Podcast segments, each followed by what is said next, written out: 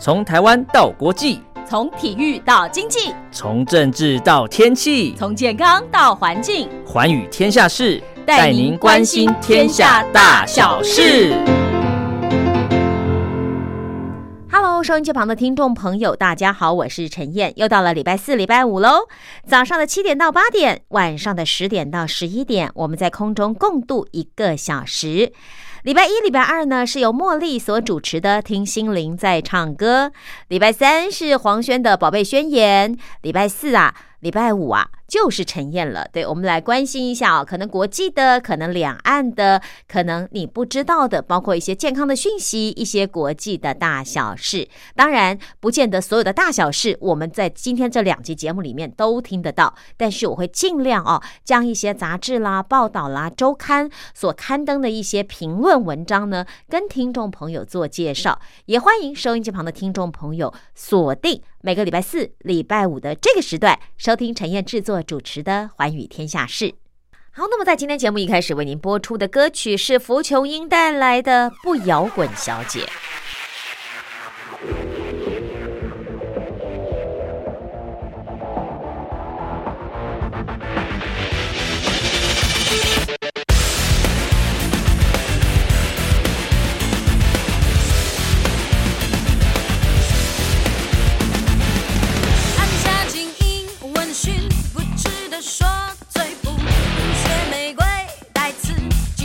生。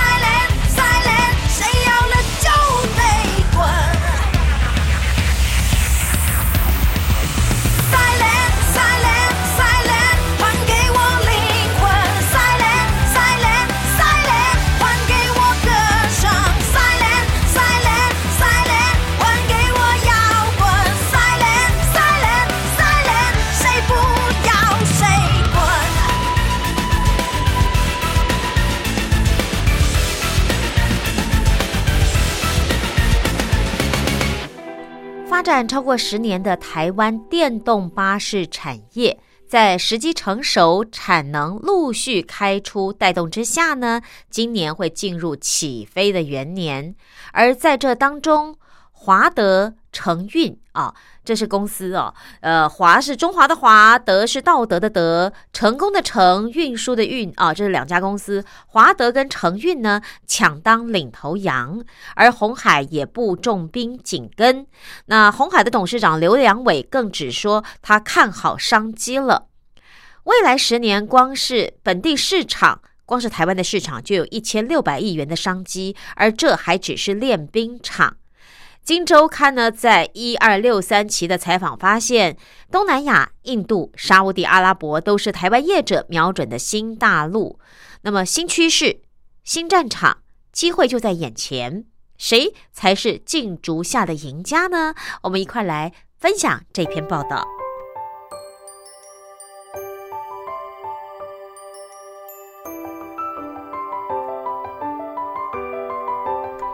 早在二零零六年，台湾就浮现发展智慧电动巴士的声浪。无奈啊，这个 IT 资通讯的技术还有供应链都不成熟，所以台湾电动巴士产业的发展好像跳 Mambo 一样哦，一下前进，一下后退。而在这个载浮载沉的十几年之间呢，台湾的电动巴士产业中，还是有华德、承运、创意、创业的创啊，意就是博弈的意哦，创意、凯盛。凯旋的凯，胜利的胜啊！这四家业者呢，算是坚守岗位。只可惜呢，台湾本地的市场太小，业者只能够拿出这个各自的看家本领，匍匐前进。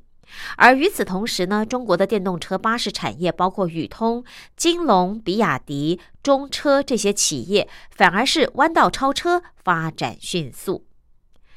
二零年中美贸易战的战火不息，让全球供应链崩解，形成壁垒分明的中国制造还有非中国制造的两大阵营。所以，全球的产业形势诡变，反而为台湾电动巴士产业带来机会。日前，红海集团董事长刘扬伟在上电视受访的时候，直指哦，B to B 就是企业对企业的市场，是台湾电动车产业的绝佳良机。车王店暨华德动能董事长蔡玉庆说：“今年可以说是台湾电动巴士发展的元年。为什么这么说呢？因为以前台湾的巴士制造公司大概都是同时生产柴油车跟电动巴士，可是呢，今年会有专门生产电动巴士的大厂，所以这就宣示了今年绝对是令人振奋的一年。”而全台湾一共有一万六千辆的柴油公车，交通部计划二五年达到一半改用电动公车，三零年全部改成电动公车的目标，所以整个产值是高达一千六百亿元。中信金融管理学院助理教授王义川则分析，等于啊，就是接下来的十年啦，平均每一年要生产一千六百辆的电动公车。可是你要知道，过去台湾电动巴士业者的生产产能是有限的，因为啊，王义川教授说，台湾目前主要的电动巴士生产厂家大概有四家，但是这四家业者加起来呢，年产量不会超过四百辆。所以技术啊，产能是不是能够借着目前政府正在推这个电动化这个目标而迅速到位，甚至进而找到海外市场，掌握大出海口，这才是国内业者的决胜关键。光是台湾本地的市场，每年就有如此多的需求，这也让今年二月才刚刚通过的交通部电动大客车示范计划资格审查的华德动能承运汽车格外受到市场的关注。华德动能是台湾少数早就进入电动巴士市场的企业，主要啊就是拜早期创办人蔡笃雄眼光精准所赐。那么蔡玉庆啊，算是第二代哦。他就说，台湾发展柴油引擎呢，早就落后全球一百年，而当时全世界的电动车发展正要起步，所以呀，蔡笃雄他就看准台湾只有发展电动商用车才有机会。所以，呃，现任老板蔡玉庆说，华德就像是及早赶上早班车的企业，只是这个早班车啊，走走停停，因为在产业发展初期哦，没有多少人愿意搭上这班车。所以哦，这个电动车在所谓的传统车厂的这个眼中，它还是一个赔钱货了哦。那也因为这样子呢，却让蔡玉庆对台湾发展电动车商用车呢，胸有成竹，因为他说没有供应链。没有产业知识，传统车厂你必须重新建构才能够发展电动车哦。那自然而然，这个时候呢，传统车厂大多选择被动等待供应链的成熟。可是华德就说，这个时候我们当然是主动去建构这一块成熟的供应链，及早抢下这块大饼。不过华德的发展不是没有任何限制的哦。蔡玉庆明白，规模不大，不可能什么都去做，所以我们更要把服务、软体还有核心能力呢掌握在自己的手里。所以除了底盘，还有三电啊。所谓的三电呢，就是电机、电控。跟电池好，那华德因为除了底盘跟三电之外，现在也加大能量研发系统软体。现在手中已经完成的包括 UCV，就是车身控制器韧体，还有电能管理、电池管理、充电管理、车载云端后台等等多项管理系统开发。而且你要发展电动车，这个充电的配套方案绝对不能少，尤其是很多客运公司的。场站都在都市内，那电力公司你要拉一条高压线进入客运场站并不容易。可是电动车又有充电需求，哇，这该怎么办呢？所以蔡玉庆他说啊，我们在发展这个储能柜，也就是把电池装到移动储能柜里面，利用晚上离峰时间把储能柜里的电池充饱，白天。电动巴士需要充电的时候，只要来到储能柜前就可以开始充电。一部四十尺的货柜最少可以替四到五辆的车来充电，这就让电巴充电更简单、更容易。而华达动能科技在台中港打造的电动巴士新厂，预计今年的第三季要开始量产。电动巴士整车的年产量是一千七百辆。底盘三电啊，三电我们刚刚说了，就是电机、电控、电池啊，这三电呢是七千套。那么在打造新厂房的同时呢，这个董事长蔡玉庆也没闲着，他说：“我前年就去了南美洲两次，也到了印尼、印度，所以我们的接单状况其实很理想。因为早在两年前，蔡玉庆就开始布局了国际市场，像日本、东南亚、英国、欧洲都是华德动能科技关注的市场。”尤其是华德的大股东车王店海外子公司非常的多，所以也自然了为华德打下了根基。那么华德哦，他说，坦白说，今年公司很忙碌，也渴望开出好成绩，往后绝对是快步走了。不只是电动巴士，包括了三电发展的华德，接下来要往各式的电动小巴、无人堆高机。货车、物流车的方向去走啊，要大抢电动商用车未来的市场。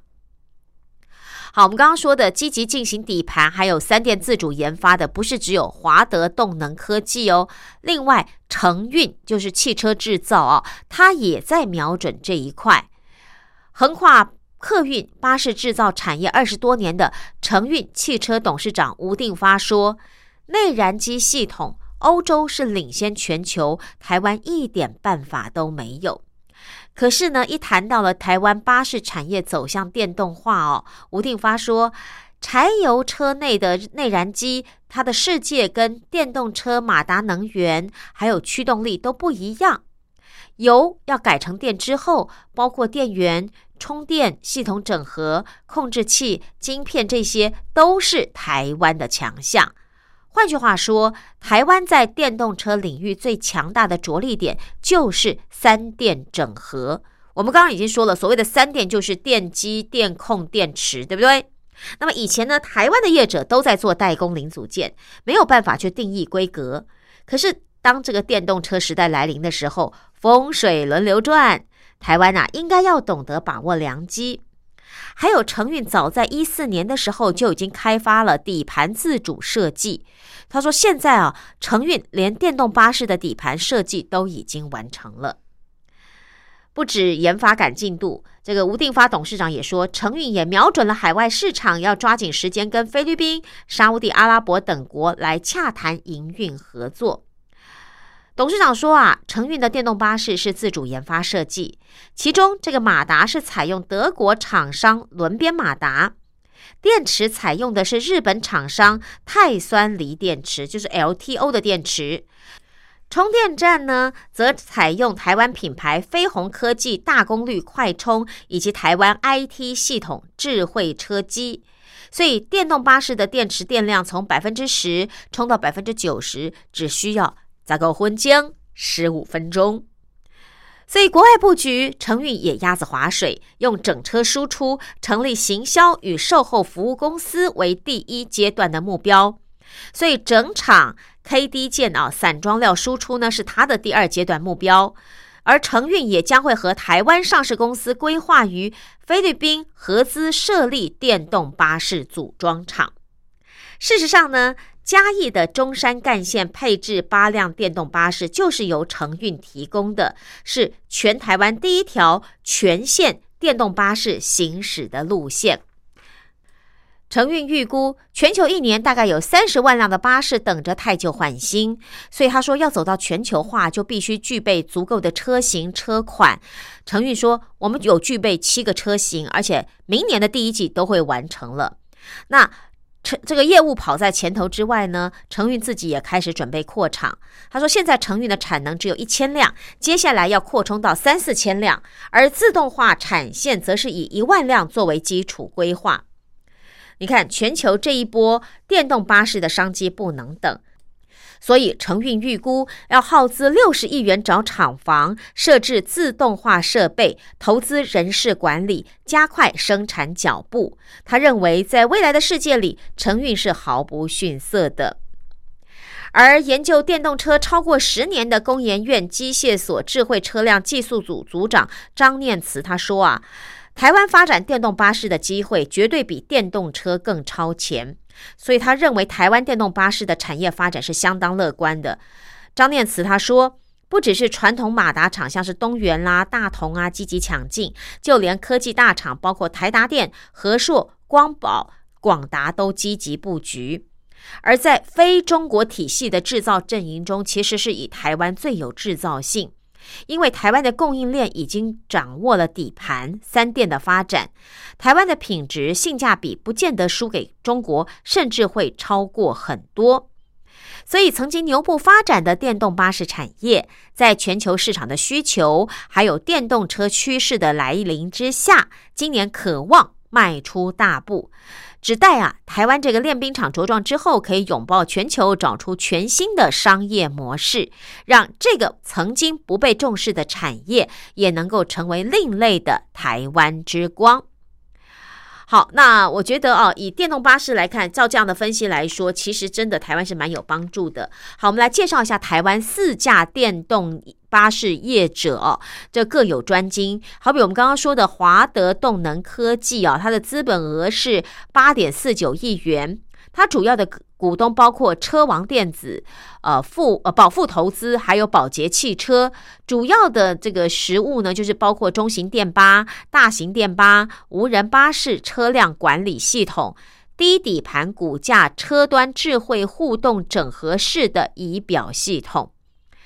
好，另外一个呢，就是承运汽车制造啊，资本额三点六五亿元，它主要的股东来自于承硕投资啊，还有福远国际以及北桥建设。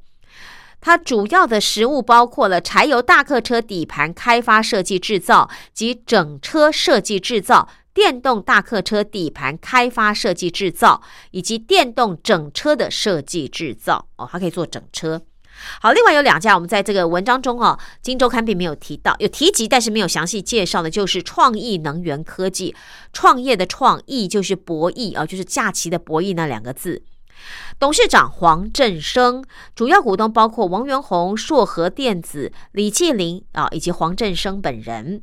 那他的技术实物呢，在于储能系统、七米的自驾巴士、四米的自驾迷你巴士。电动行李牵引车、十二米电动巴士、九米电动巴士、电动巴士底盘、动力电池、磷酸锂铁电池组。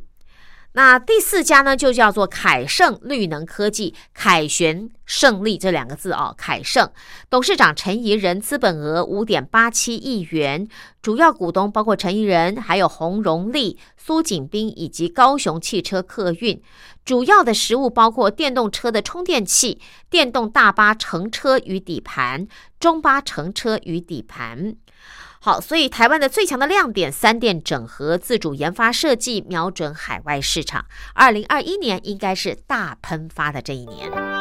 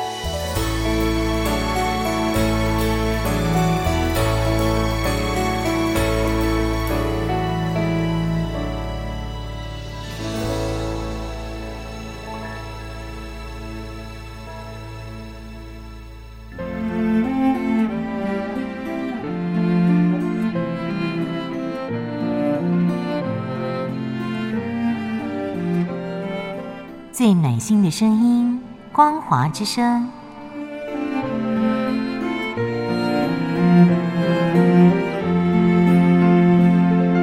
短波九七四五千赫，六一零五千赫，中波七一一千赫，九八一千赫，八零一千赫，八四六千赫，温暖陪伴您。在《天下》杂志六百九十期呢，发现有一篇啊，是专门给五十岁以上的你身心灵的保养手册。好，或许你会说，陈燕，我还没有五十岁，不需要。错，我告诉你，现代的人呢，因为嗯动得少，好不好？脑力花的多，所以讲句不好听的，就是老得快。那老得快的情况之下呢，我们不要讲别的，很多女性朋友的呃这个。更年期都提早来了，有的在四十出头就已经停经了哦。那有些男性朋友呢，可能不知道在几岁的这个啤酒肚就出来了。我刚刚说了，为什么？因为吃的太好，又少动，对不对？再加上常动脑，其实我们老的一点也不慢。你只是可能用外表，可能用这个什么呃美容啦，或者是呃用一些外在的效果，让自己看起来没那么老。但是你的身心灵是不是也跟着老去了呢？是不是早就超过五十岁了呢？所以好，如果你真的认为你没有，也没关系。比方说你是二三十岁的年轻朋友们。你可以把陈燕今天的提醒记起来，去告诉那些五十岁以上的朋友，或者是长者，或者是父母。那如果说你已经是五十岁以上的朋友，那特别要注意啊。那这一篇呢，就是告诉大家，包括大脑、膝关节、心血管、牙呃眼睛、牙齿、心理该如何保健。我们先来看看啊。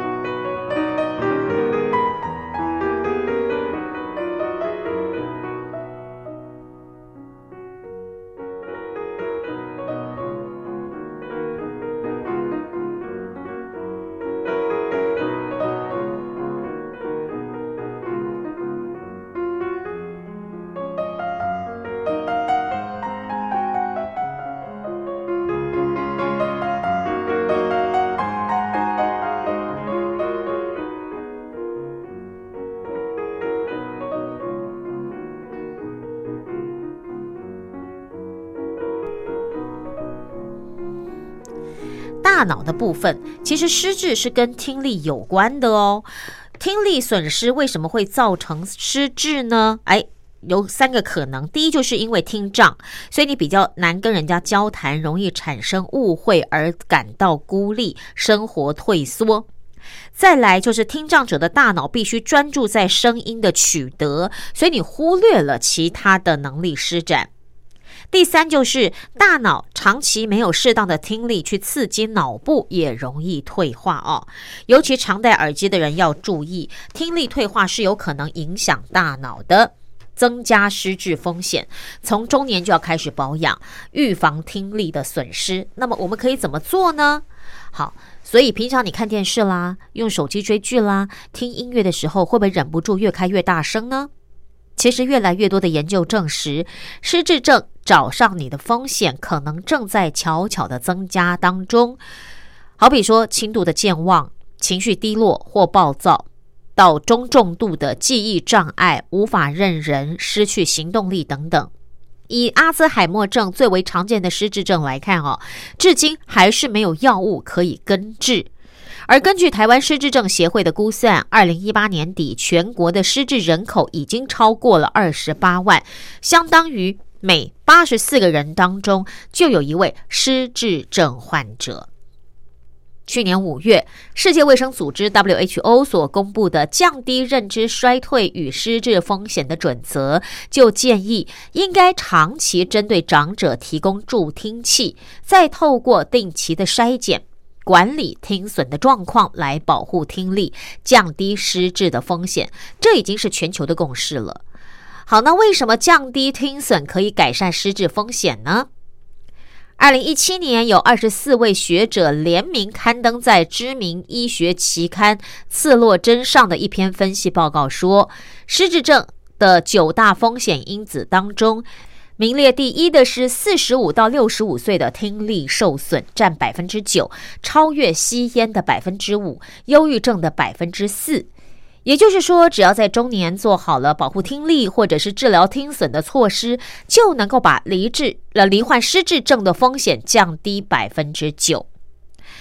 林口长庚失智中心主任徐文俊说：“确实啊，我们现在的失智长辈当中有很多是听力不好的，所以很难跟人家沟通，他也说不清楚，跟外界沟通困难，困难干脆就不讲话。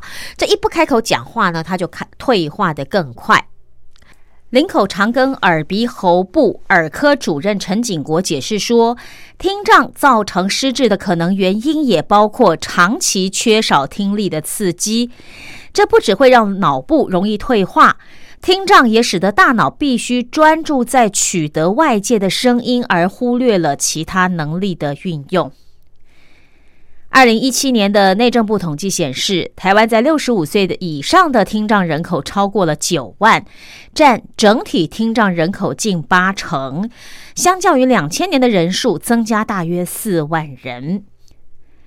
其实台湾哦，还没有什么有关于听力和失智症相关性的大型流行病学的资料。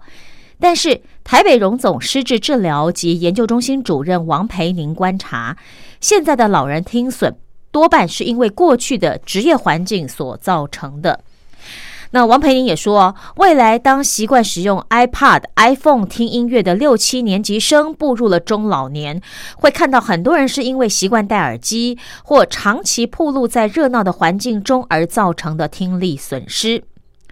所以，保护听力、预防失智哦，乍听之下好像很简单哦，但是做起来却真的不容易。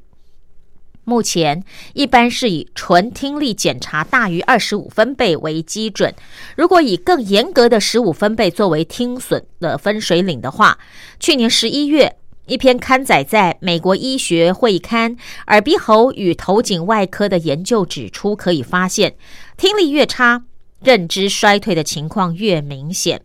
这意思就是，我们要有能分辨更细致声音的听力，才能够防堵失智的风险。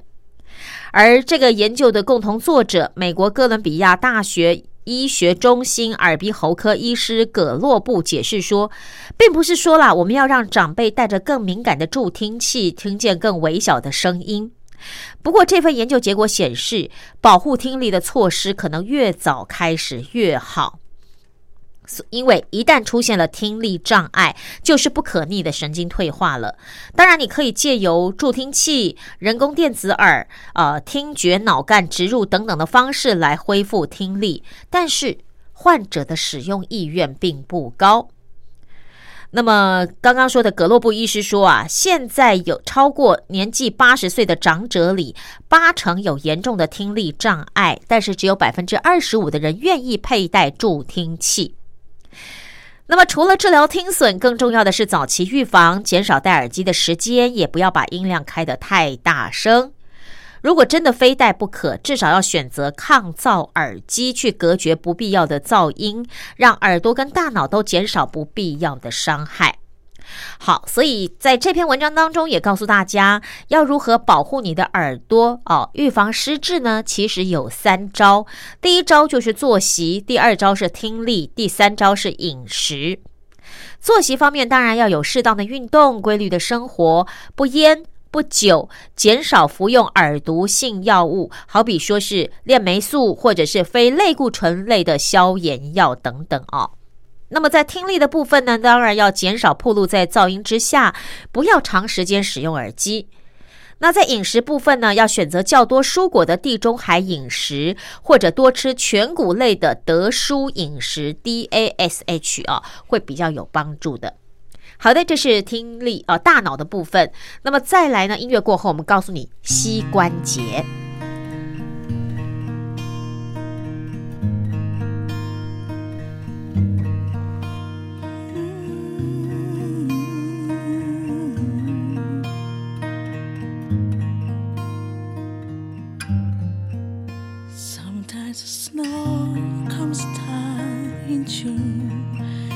The sun goes round the moon. I see the passion in your eyes. Sometimes it's all a big surprise. Cause there was a time when all I did was wish you tell me this was love. This not the way I hoped. Oh, how I prayed somehow it's love, and now we're standing face to face. Isn't this world a crazy place? Just when I in trouble change head first, you're going to save the day.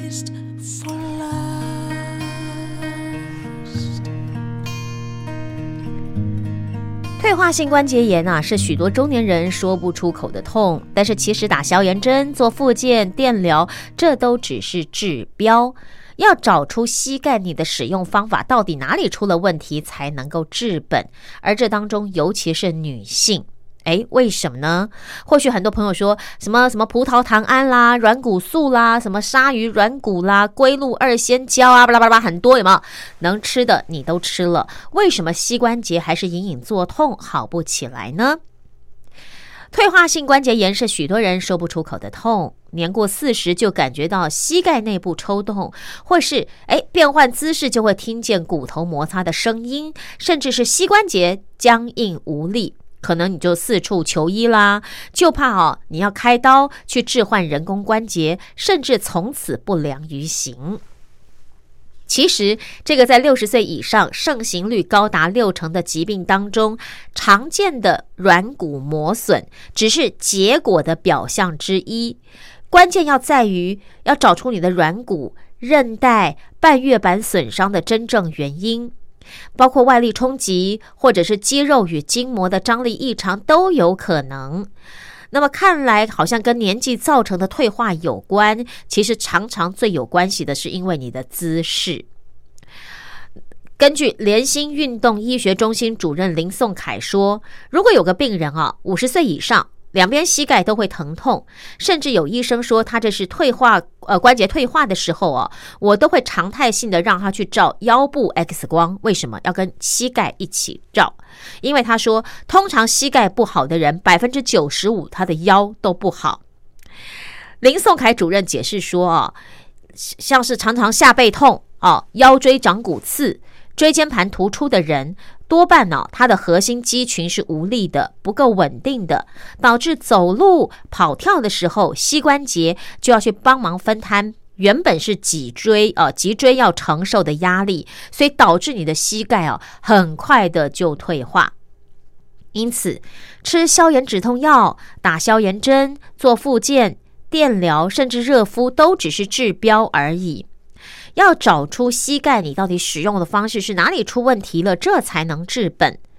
而且打玻尿酸或是葡萄糖胺、软骨素、鲨鱼软骨、非变性第二型胶原蛋白 （UC 二）等等啊，都没有办法治本。高雄市立大同医院骨科主任陈崇环解释说：“因为已经磨损的软骨要再恢复来说，相对是比较困难的。而退化性关节炎的致病基因啊，非常的复杂。目前的药物都只能算是营养补充品，可以减缓疼痛，增进关节的功能，但是没有足够的证据显示是可以让已经受损的软骨恢复正常。”所以，就算是在三年前曾经掀起一股热潮的自体浓缩血小板血浆注射，简称 PRP，它可以透过生长因子加速你的关节软骨、韧带、软组织修复的成功率，却也只有五到七成而已，并不是每个人都有效的。那么去年底呢，呃，卫福部接连开放亚东医院还有爱默生医啊，以自体脂肪干细胞移植来治疗退化性关节炎和软骨缺损，还有义大医院和三顾的团队用自体软骨细胞移植治疗膝关节的软骨缺损，但是呢，软骨再生的疗效还是需要时间的验证的。所以这篇文章也说啊，对抗退化性关节炎不是只有针对软骨，你还要强化周边的韧带、肌肉，还有关节附近的肌肉越强壮，越能够在活动的时候吸收力量，让关节承受的力道减少，提高稳定度。有了强壮的核心肌群、股四头肌、腿后肌，再加上训练神经跟肌肉之间的协调性，就不用担心双腿力不从心了。好比说，飞轮就是可以强化股四头肌、腿后肌的理想运动之一。那么对于女性来说，提早训练预防退化性关节炎又显得非常的必要。为什么呢？啊，那陈崇环医师解释说，因为台湾女性啊，膝盖内翻的比例比较高，也就是看似轻微的 O 型腿。这样会导致膝盖内侧的受力比较大，所以很容易会有早发性关节炎。而从统计上来看，六十五岁以上罹患退化性关节炎的女性，几乎是同年龄层男性的两倍。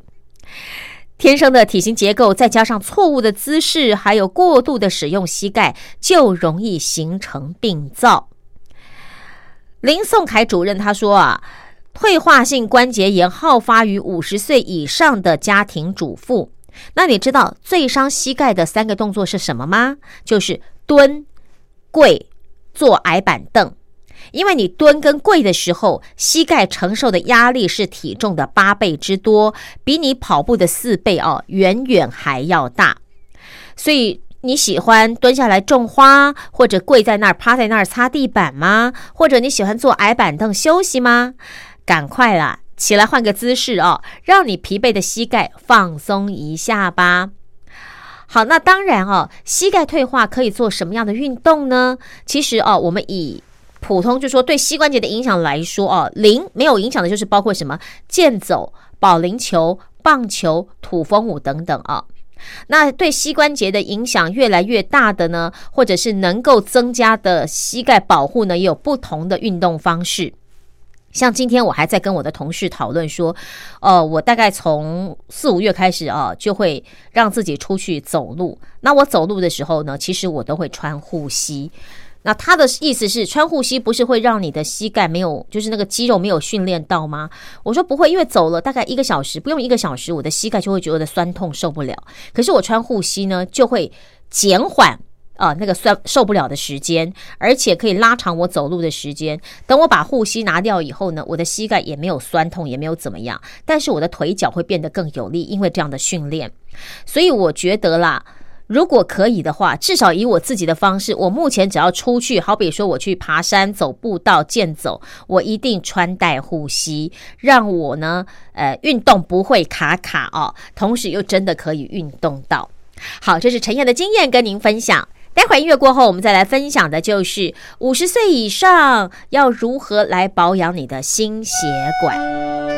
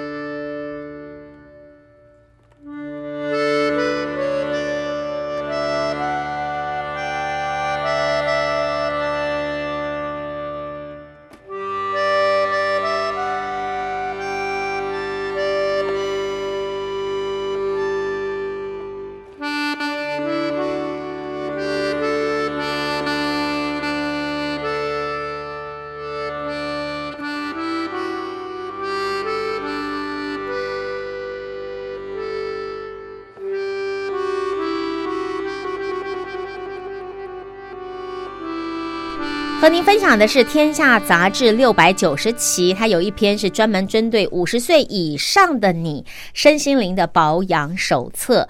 好，我们看到的这一篇呢，是跟心血管有关的哦，因为血脂过高会影响到全身的器官，也是许多心血管疾病的源头。那么，要如何对抗坏胆固醇呢？好，我们来看看啊，这篇文章说，你想尽办法要清理血管里的血油，通血路，对吧？我们不是有很多的成药都在这样子吗？哦，呃，通血路啦，清血油啦，好像吃了就不错。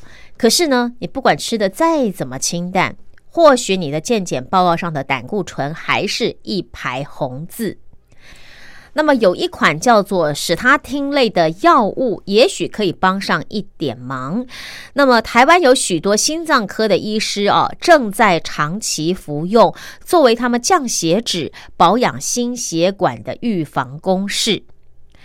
成大医院心脏血管科主治医师、中华民国血脂及动脉硬化学会理事长李怡环说。呃，因为是啊，我们血液里的循环的低密度脂蛋白胆固醇，透过吃进去的食物影响大概有两成左右。也就是说，如果你进行严格的饮食控制，平均你的 LDL，就是我刚刚说的低密度脂蛋白胆固醇，可以降个十五趴到二十趴。而你血液里的脂肪酸呢，对健康的影响是最大的。那脂肪酸就是胆固醇和三酸甘油脂，但是胆固醇的生成只有两成来自饮食，其他的八成都是来自于你的肝脏的合成跟调节而来的。所以，好的胆固醇也就是高密度脂蛋白胆固醇 （HDL），它是负责把血管里多余的胆固醇送回肝脏。而坏的胆固醇就是低密度脂蛋白胆固醇 （LDL），它是不断的把胆固醇运送到各个组织。胆固醇历经生产、运送、消耗，在血液里的高低平衡，就是许多心血管疾病的源头。所以，如果有过多的胆固醇沉积在血管壁当中，会形成动脉血管迷周硬化，血管的内径会变窄，或者血管会破裂。血管壁病变，甚至血栓塞住大血管，造成了心肌梗塞这些疾病。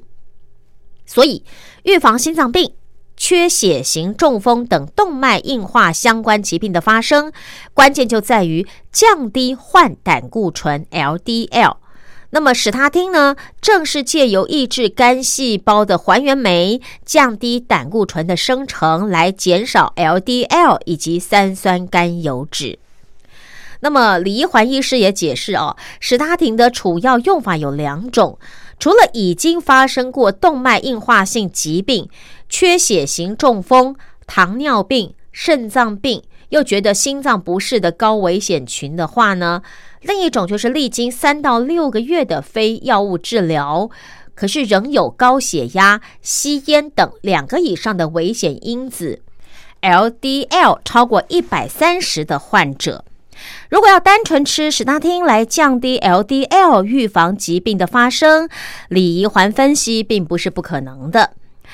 那么李一环哦，他说平均每天的药价可能不到二十块钱，一个月的价钱算起来就是几百块，所以就算是自自费哦去服这个药物也是可以的。只是说你不要说哎，听到陈燕这样说，赶快跑去买，不可以哦，因为这个药物啊有许多的限制，常见的肌肉酸痛、肝功能指数上升等副作用，就会让很多患者没有办法持续的使用。此外，使他汀的疗效也有极限，剂量每增加一倍，胆固醇也只能多降百分之六。曾经出版《血管回春》的台北医学大学附一心脏血管中心暨心脏内科主任黄群耀认为，其实从历史的角度来看，哦，现代人的饮食跟生活习惯可能早就已经超越了心血管可以负担的范围。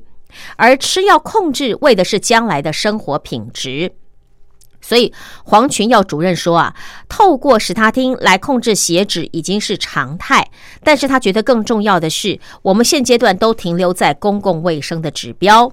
他举例说，像欧洲心脏学会将高风险群的坏胆固醇控制目标定在七十以下，但是哦。他自己说了，我的经历常常会出人意外。有些血脂很低的病人，其实也有心血管疾病，那就很危险了。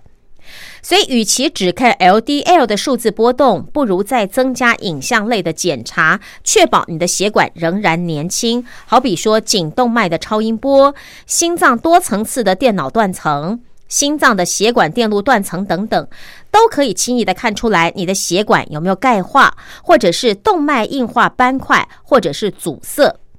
所以帮血管去油清淤，不能只是嘴上功夫，更要定期检查，才能够真正的防堵心血管疾病的威胁哦。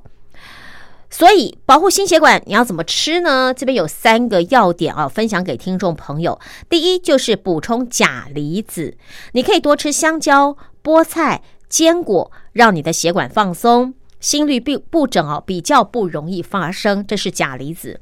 再来就是慢食慢活，透过地中海饮食、德蔬饮食哦，摄取不饱和脂肪酸。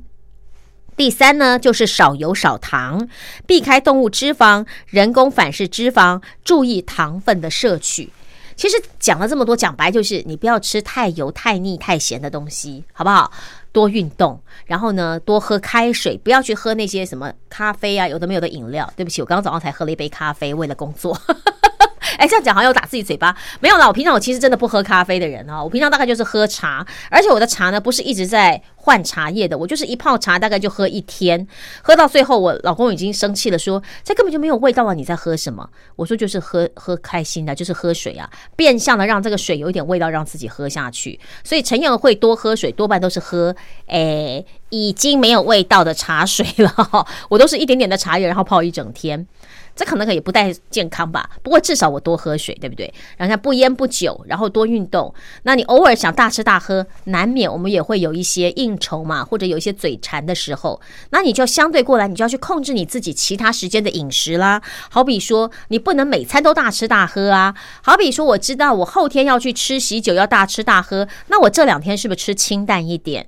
然后我吃完喜酒回来后的那一天，是不是也可以吃清淡一点？就是你自己去懂得调配一下的。饮食啊，只要注重你的饮食，我觉得啦，这些什么心血管疾病啦、高血油、什么高血脂啦，哈，这些东西不会那么快发生在你身上。然后你定期的运动，对不对？那我觉得应该就蛮健康了吧？就算是五十岁，应该也看不出来吧？好不好？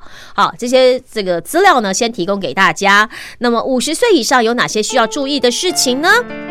有机会再来告诉大家。